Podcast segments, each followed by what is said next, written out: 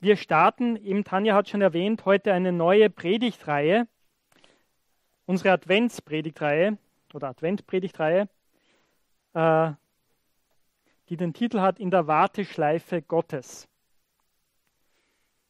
Und Tanja hat es auch schon erwähnt, Warten hat immer so zwei Seiten. Einerseits ist es ein, ein freudiges Erwarten, gerade in der Adventszeit. Wir, wir machen Dinge, äh, die uns einerseits das Warten erleichtern, aber auch die Vorfreude steigern. Und jede Familie, denke ich, hat so ihre Rituale. Äh, und andererseits kann Warten echt anstrengend sein, oder? Auch schwierig, nervenaufreibend, zermürbend. Und gerade das Bild der Warteschleife ist vielleicht ein gutes Bild. Ich weiß nicht, ob ihr in letzter Zeit mal in der Warteschleife wart, bei, bei 1450 oder irgendwo anders, ja, wo man vielleicht eine halbe Stunde in der Warteschleife hängt und wartet, dass endlich jemand abhebt auf der anderen Seite. Und manchmal gibt man auf, oder? Und du legst auf und denkst, ah, super, jetzt kann ich von vorne noch einmal anfangen. Es gibt diese beiden Seiten des Wartens und beide Seiten wollen wir beleuchten jetzt in dieser Adventzeit. Eben, es ist eine Zeit des Wartens. Wir warten auf Weihnachten. Wir warten auf das Ende des Lockdowns. Warten darauf auch, dass endlich diese Krise vorbeigeht, dass wir das hinter uns lassen können, dass wieder ein normaleres Leben möglich ist. Und wir warten auf die Wiederkunft Jesu. Wir Christen warten darauf, dass unser Herr von dem wir schon gesungen haben, von dem wir gehört haben, dass er wiederkommt. Und mit unserer ersten Predigt möchten wir ganz weit zurückgehen. Noch weit vor Jesus, ungefähr 1000 Jahre vor Jesus. Also wir gehen heute 3000 Jahre zurück, circa, auch in eine Situation des Wartens. Und schauen uns an, wie jemand mit dieser Situation umgeht. Und zwar ist es der König Saul an dieser Stelle. Der Text, den wir lesen werden, ist im ersten Buch Samuel, im Alten Testament, im Kapitel 13. Und wir lesen die Verse 5 bis 14. Ich werde sie gleich vorlesen, dann werde ich mit uns beten. Und ja, wenn ihr eine Bibel dabei habt, seid ihr eingeladen, mitzuschauen. 1. Samuel, Kapitel 13. Vielleicht, wenn ihr die, die vielleicht gar nicht so leicht zu finden im Alten Testament. Also ganz am Anfang sind die Mosebücher, dann kommt Josua, Richter und dann kommt Samuel, ja, wenn ihr von vorne schaut. Und wir sind im ersten Buch Samuel im 13. Kapitel ab Vers 5. Inzwischen hatten sich die Philister gerüstet, um gegen Israel in den Krieg zu ziehen.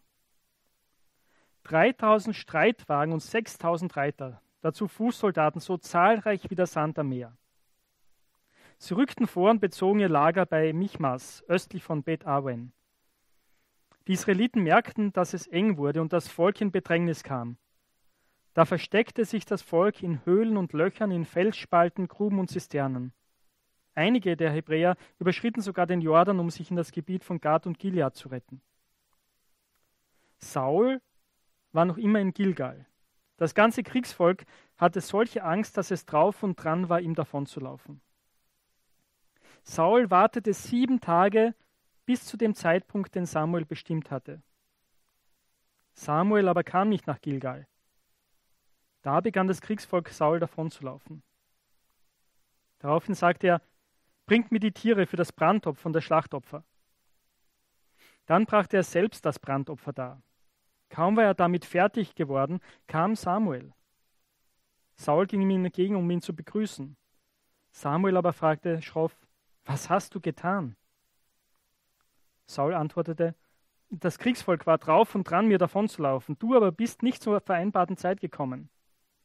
So konnten sich die Philister zum Krieg rüsten. Bei Michmas stehen sie bereit. Da dachte ich, jetzt werden die Philister nach Gilgal vorrücken und mich angreifen. Ich aber habe noch nichts unternommen, um den Herrn gnädig zu stimmen. Da fasste ich mir ein Herz und brachte selbst das Brandopfer dar. Samuel sagte zu Saul, du hast falsch gehandelt. Du hättest das Gebot befolgen sollen, das dir der Herr dein Gott gegeben hat.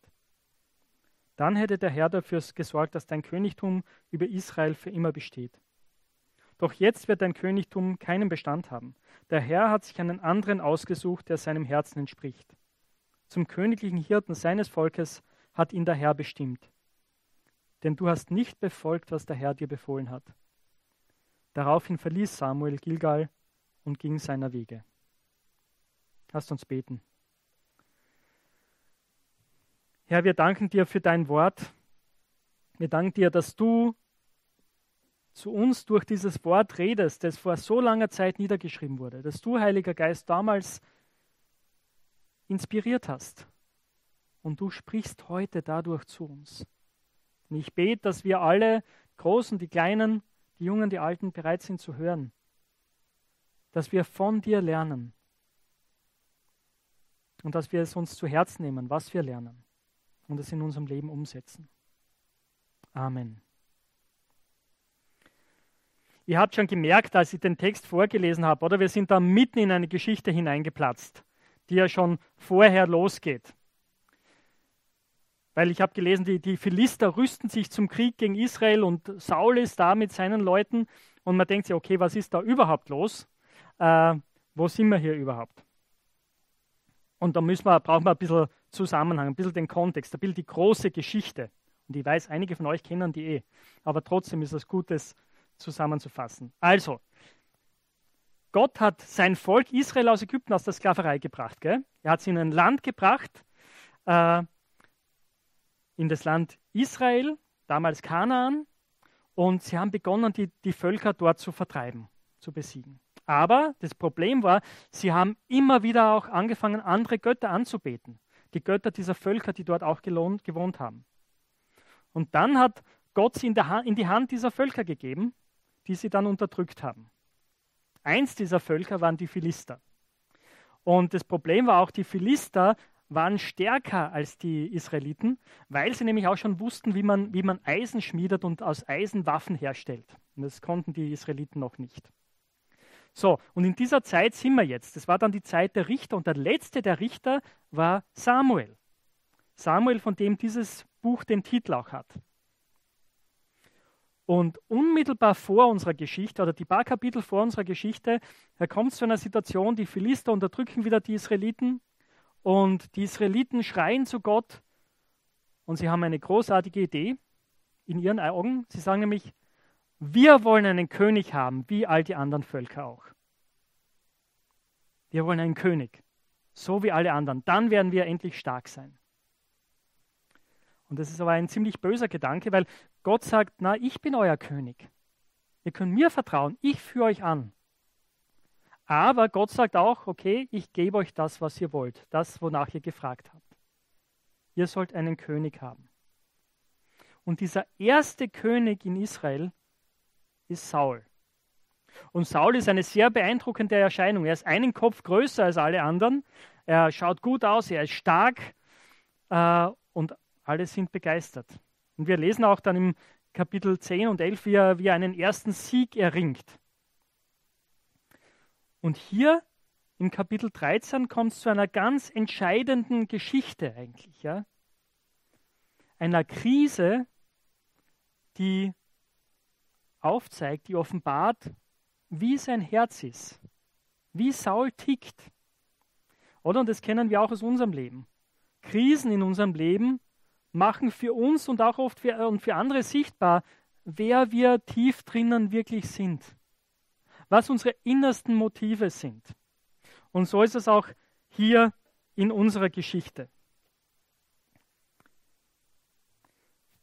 Ich habe schon gelesen, also die, es ist vorher schon zu einem Kampf gekommen gell, und die Philister sind jetzt echt sauer und sagen, so, jetzt machen wir sie alle fertig. Sie rufen ihr ganzes Heer zusammen und ihr habt schon gelesen, die, dieses Heer war riesig. Erstens hatten sie Streitwagen, das hatten die Israeliten gar nicht.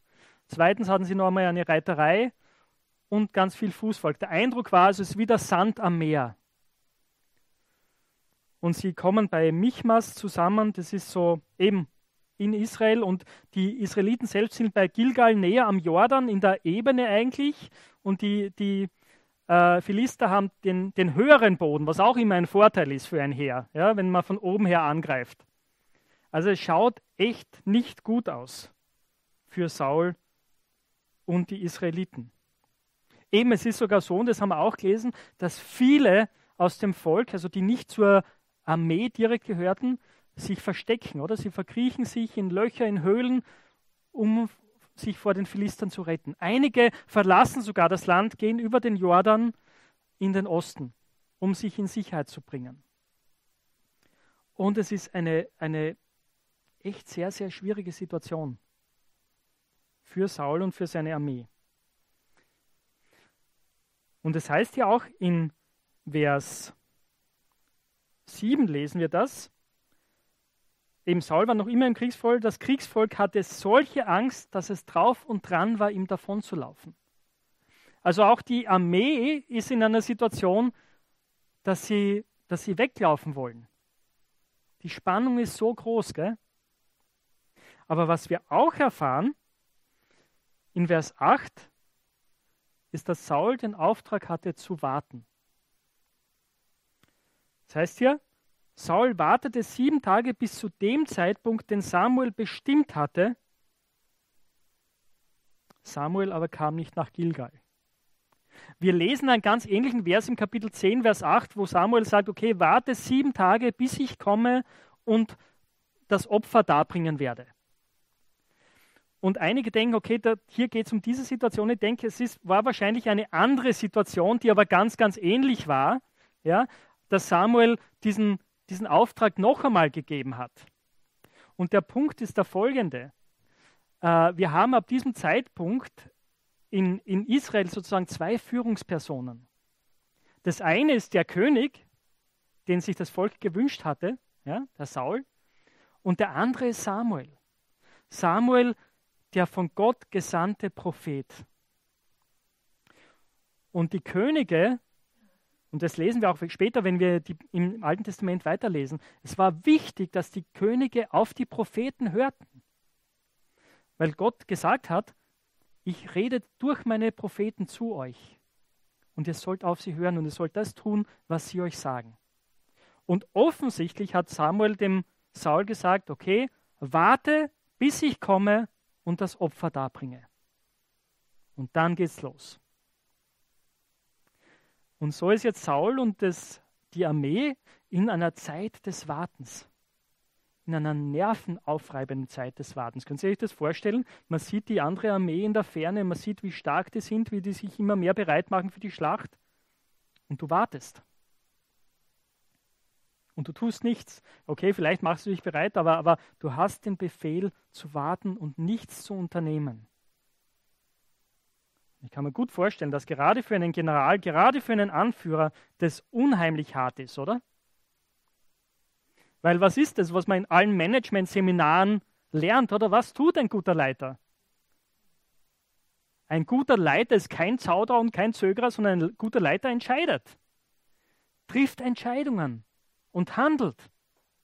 Das wird von ihm erwartet oder von ihr, ja? von Menschen in Führungspositionen. Und so ist jetzt Saul echt in einer Zwickmühle. Was soll er tun? Er sieht, dass die Leute anfangen, ihm davon zu laufen und dass die Armee noch immer kleiner wird. Und so trifft er eine Entscheidung, oder? Und auf den ersten Blick, also diese Entscheidung, das klingt ja gar nicht so blöd, oder er trifft eine Entscheidung, er handelt.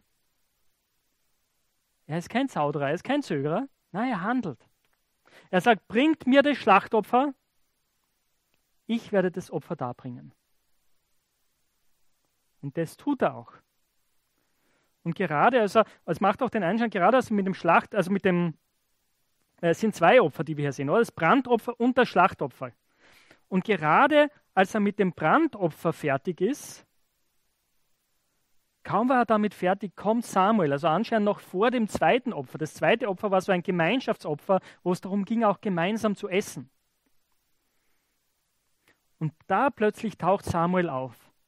Und man hat fast so den Eindruck, als würde der Erzähler uns sagen wollen, Samuel hat in der Ferne gewartet, um zu sehen, was Saul machen wird. Es ist fast wie ein Test, oder?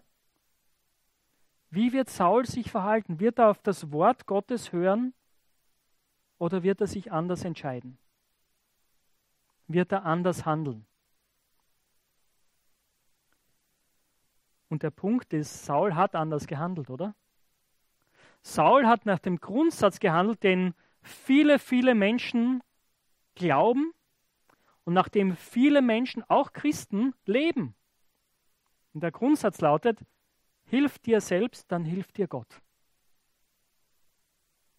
Oder? Viele Menschen denken, das ist genau, ja, hilf dir selbst, dann hilft dir Gott.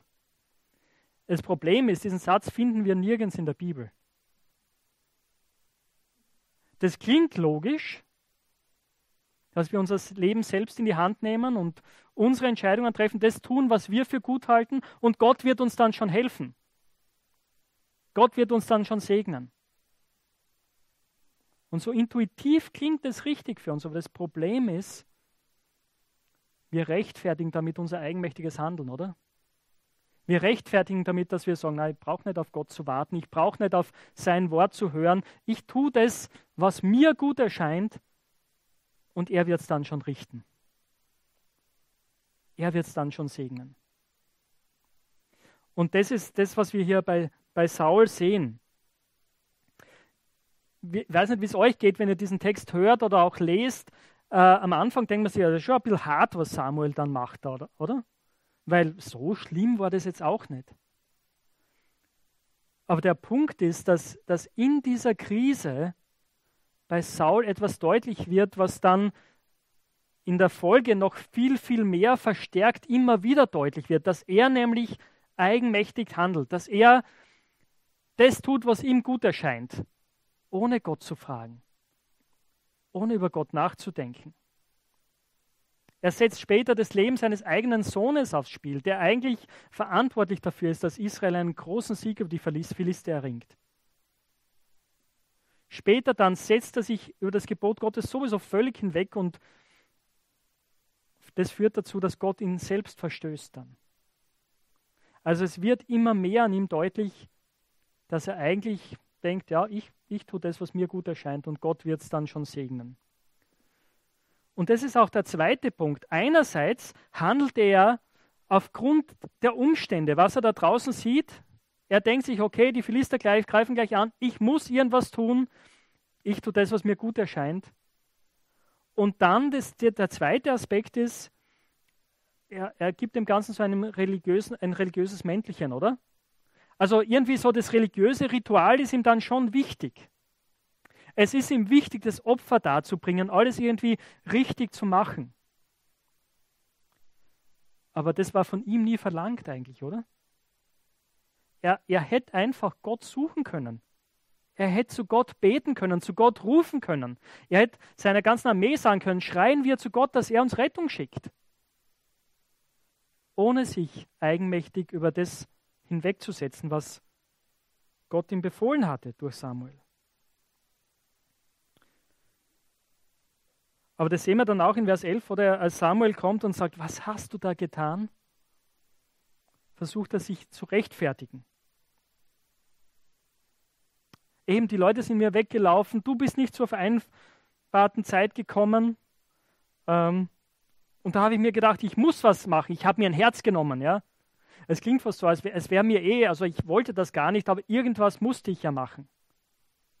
Aber wie er vorher handelt, macht es eigentlich nicht den Eindruck, dass er sich so dazu durchringen und zwingen musste, oder? Aber hier finde ich mich auch wieder. Oft, wenn ich Dinge tue, von denen ich weiß, das, das ist eigentlich nicht richtig, ich setze mich über Gottes Wort hinweg, versuche ich mich dann zu rechtfertigen, oder? Aber dadurch schaufel ich meine Grube nur noch tiefer. Oder das kommt uns auch so bekannt vor. Wir versuchen, unsere Sünde oft, das, was wir falsch gemacht haben, klein zu reden. Die Schuld auf die Umstände zu schieben oder auf die anderen Leute, anstatt zu sagen, ja, das war falsch. Ich habe falsch gehandelt, es tut mir leid. Ich brauche Vergebung. Und genauso ist Saul hier. Er versucht sich zu rechtfertigen. Aber Samuel sagt, du hast falsch gehandelt, du hättest das Gebot befolgen sollen. Wow, dann hätte nämlich Gott dafür gesorgt, dass dein Königtum, deine Dynastie Bestand gehabt hätte. So aber hat Gott sich einen anderen ausgesucht als königlichen Hirt für sein Volk. Einen nach seinem Herzen, einen König nach dem Herzen Gottes, den Gott selbst erwählt hat, weil du nicht befolgt hast, was der Herr dir aufgetragen hat. Und das ist jetzt natürlich sozusagen, das macht die Bühne bereit für das Auftreten Davids, für den großen König, der kommen soll. Und wir sehen das dann im, im Rest des Buches, als Saul noch immer König ist, ja, dass, dass Saul und David sozusagen einander gegenübergestellt werden, immer wieder. Saul als ein König, der an seiner Macht festhält und der den neuen, den wahren König verfolgt und töten will. Und David, der König nach Gottes Herzen. Der längst nicht immer alles richtig macht, das wissen wir auch, wenn wir die Geschichten lesen aber derjenige, der Gott sucht vor allen Dingen, der seine Sünde auch bekennt vor ihm und eingesteht.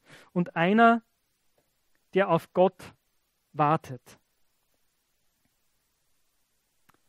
Saul hat es nicht geschafft zu warten auf Gott. Und die Frage ist, wie, wie geht es uns damit? Wie geht es uns damit, auf Gott zu warten? Ich möchte tausend Jahre vorspulen zu einem anderen König, zu dem großen König, den Gott gesandt hat, den Gott erwählt hat, dem großen Nachfahren Davids, unserem Herrn Jesus. Er ist der Messias, der von Gott erwählte Retter, der Retter, den Gott versprochen hat. Nicht nur, nicht nur für sein Volk Israel, auch für sein Volk Israel, aber auch für die ganze Welt, da wo du und ich dazugehören.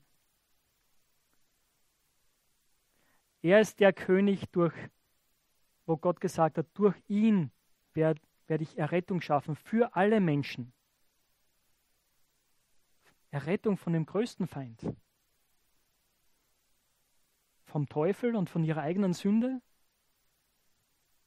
Von all dem, was sie von mir trennt. Er wird die Befreiung erwirken. Und dieser König ist an einer Situation auch von all seinen Feinden umringt. Seine Situation ist aussichtslos, weil er hängt nämlich an einem Kreuz, an einem römischen Galgen. Er wird sterben. Und das Spannende ist erst, Jesus ist der Sohn Gottes, gell? Er könnte alles tun, und dem einfach ein Ende machen. Dort in diesem Moment. Und einer der Männer, die auch am Kreuz hängen, sagt zu ihm, wenn du der Messias bist, wenn du der von Gott gesalbte König bist, dann hilf dir selbst, dann steig herunter vom Kreuz, rette dich und rette uns. Ganz ähnlich wie hier, oder? Was tut Jesus? Rettet er sich selbst eigenmächtig? Nein, er wartet. Jesus wartet bis zum letzten Atemzug. Er ist dem Vater gehorsam, weil er weiß, allein das kann uns retten. Dass er sein Leben gibt.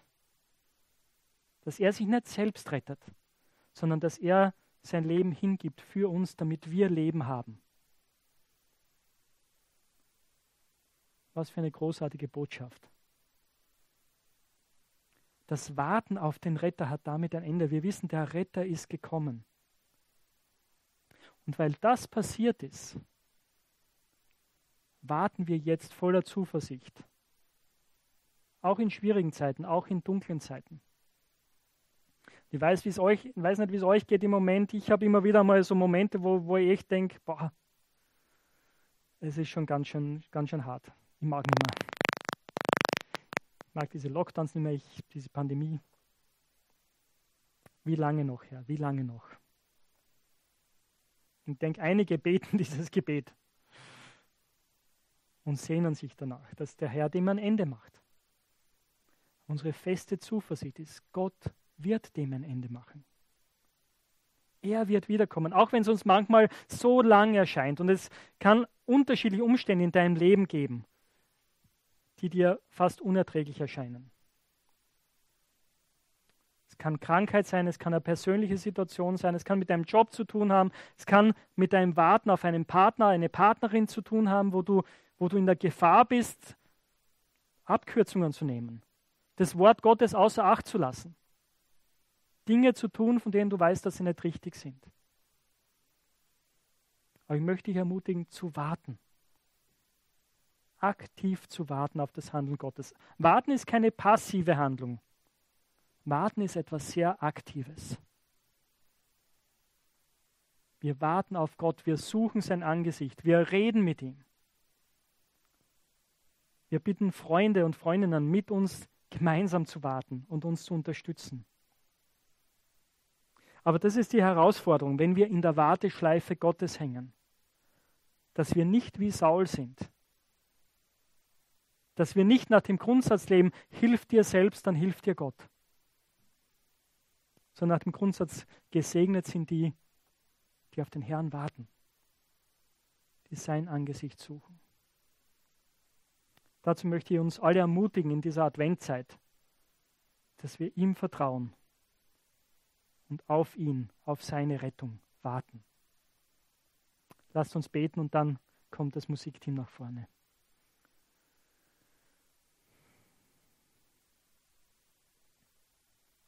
Herr, wir danken dir,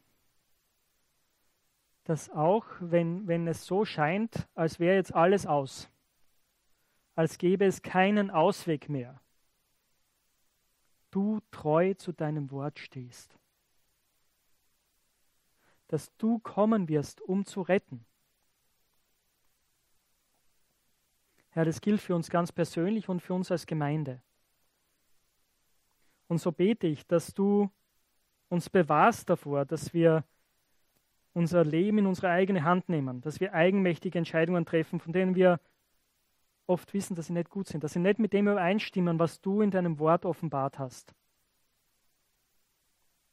sondern dass wir gerade in den schwierigen Momenten unseres Lebens, gerade jetzt auch in diesen Zeiten der Pandemie, auf dich warten, dass wir dein Angesicht suchen, im Gebet, in der Bibel, in der Gemeinschaft mit anderen Christen.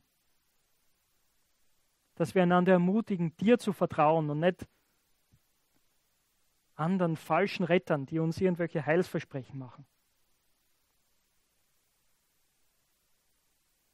Hilf uns zu warten. Und danke, dass du kommen wirst. Amen.